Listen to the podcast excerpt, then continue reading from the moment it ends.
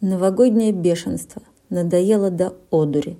Мне бы спрятаться где-нибудь, чтоб не звали, не трогали. Не хочу я участвовать в этой гонке стремительной, чтобы в ночь непонятную быть как все охуительной.